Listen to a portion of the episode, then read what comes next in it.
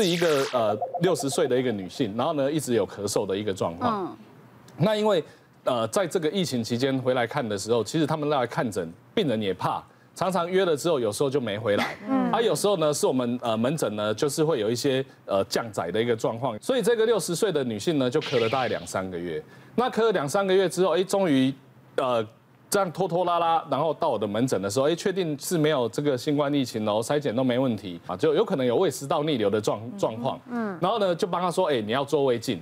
嗯，做完之后，哎，真的有胃食道逆流第二级。那我那时候就想说，好，那我给你开胃食道逆流的药。结果呢，隔了一个礼拜回来，他说，哎，像你开的药那么重，完全没有，完全都没有。这样就代表他应该有其他的一个因素，因为之前就照胸腔 X 光是没有问题的，所以这次我就决定帮他做甲状腺超音波。结果发现他甲状腺里面有一个四点多公分的瘤，然后是往内长的，往内长去刺激到他的那个气管，所以他就变成一直有一个咳嗽的一个状况，而且旁边的一些淋巴已经有一点点那个感觉有点肿大这样。嗯，那后来帮他穿刺真的是一个甲状腺癌，那后来就帮他手术处理完，真的开完之后他咳嗽就好了。对啊，所以有时候。它会有很多很多不同的原因，那不要万物万病只指向新冠。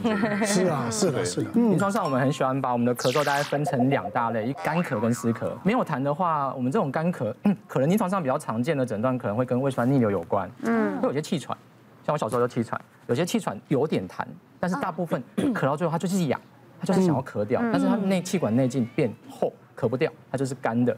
那另外啊，肿瘤。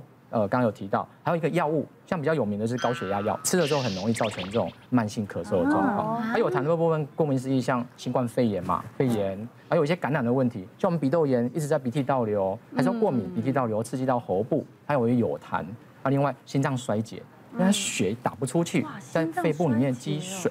我这边也分享一个反射性咳嗽的案例，之前呃有一个四十岁的男性，啊他也是久咳不愈过了，他来的时候也是非常困扰。因为他在餐酒馆工作，啊，他又在外场，那你想想看，你在餐厅这种疫情期间你咳嗽，客人吓死，员工吓死，老板也吓死。啊，来的时候我们当然第一件事情先去照个 X 光嘛，X 光也没事。那耳鼻喉科最喜欢的就是伸喉咙，你就吞个内视镜看一看，也没什么特别的问题。啊，鼻腔也还好，好吧，那就看看耳朵，你看哇，两边都好大的耳垢。我说你耳垢怎么那么深啊？你都没有想过要怎么处理？他说没办法，因为他在外场。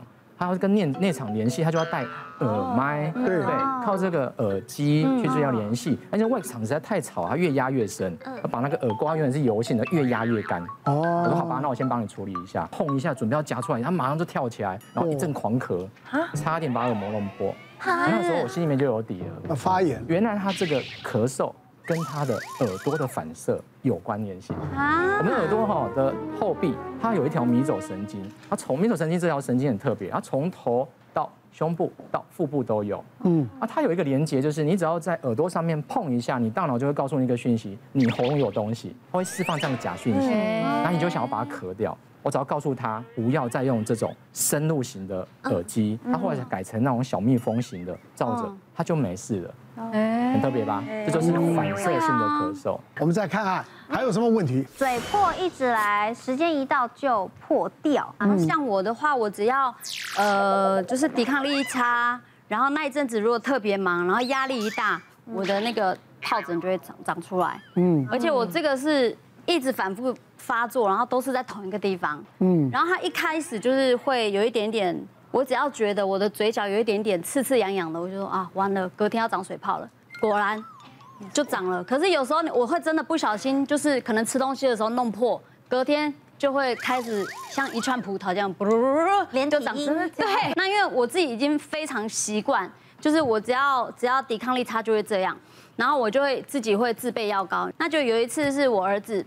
大概在两岁多的时候，有一阵子他就是一直在流口水，然后他就说他肚子很饿，吵着要喝奶奶，然后我又泡了一百八给他，也没喝完，喝不到二十三十他就不喝了，然后我就很生气，可是他又又这边哭，就说我还是很饿，可是他就是那个奶又不喝，然后两三天就这样过去，我想说他也没讲，后来发烧了，要带去看，医生就检查嘴巴。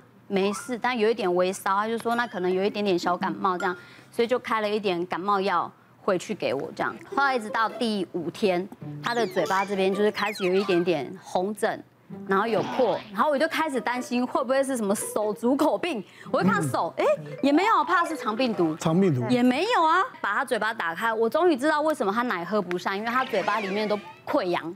哇！然后后来有一次，我就碰到柚子医师，就我说，哎，我我真的碰到这个问题，可是我一直都无解。然后我就自己上网 Google，我就说会不会就是这个疱疹性齿龈炎啊？我就这样给他看，他说是，他就说你们家有没有人得疱疹？嗯，就是你，就是你本人。然后我就说 对啊，就是我啊。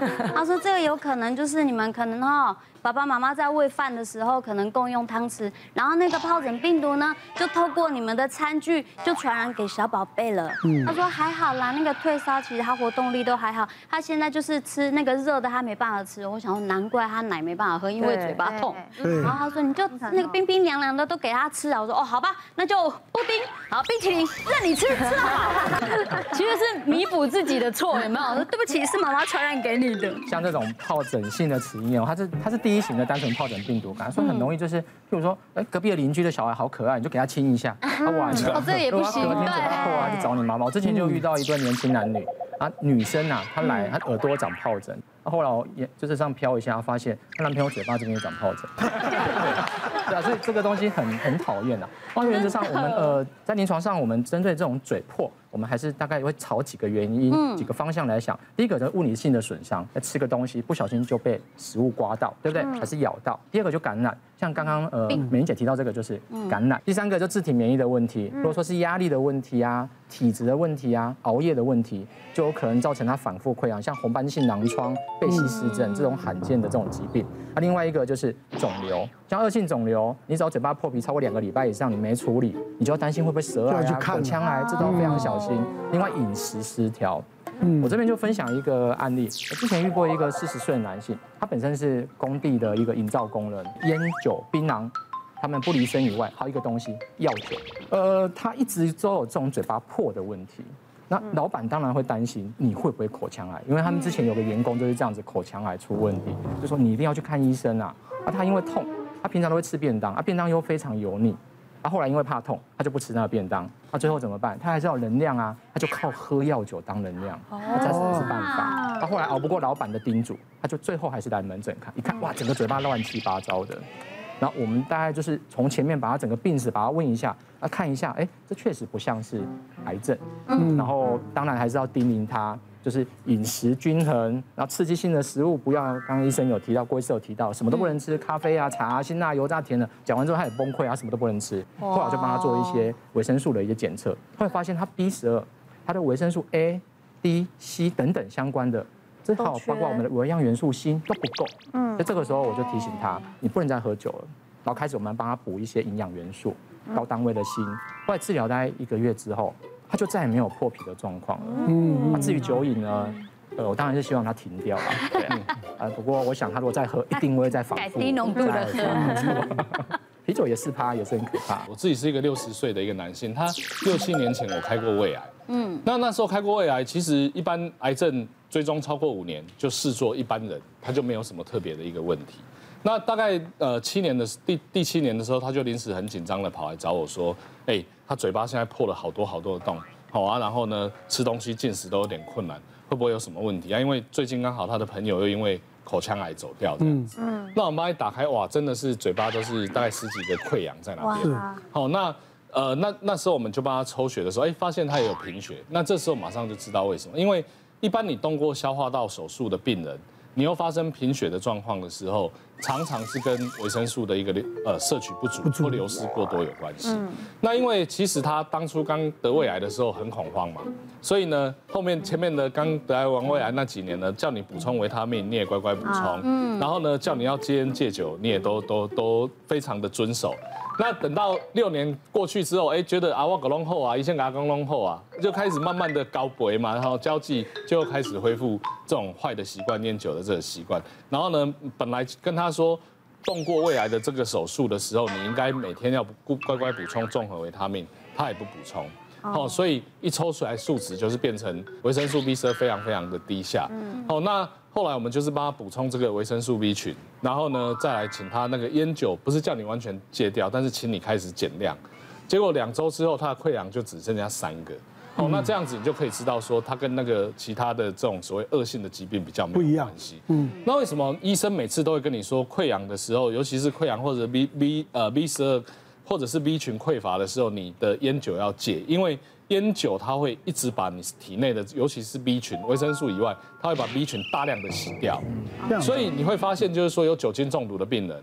他有时候已经喝酒喝到酒精成瘾，你会发现有一些戒断症状的，那要补充大量的 B 群，原因他是就是在它的本身 B 群早就被它洗到已经完全失衡的一个状况哦，所以才会请你们就是说，呃，能不碰烟酒就不要碰烟酒，真的不要碰又不得已要碰的时候，你一定某些的一些维生素 B 群或综合维他命你一定要补充够。嗯，好，那再来就是大家都会问说，到底什么样的一个溃疡？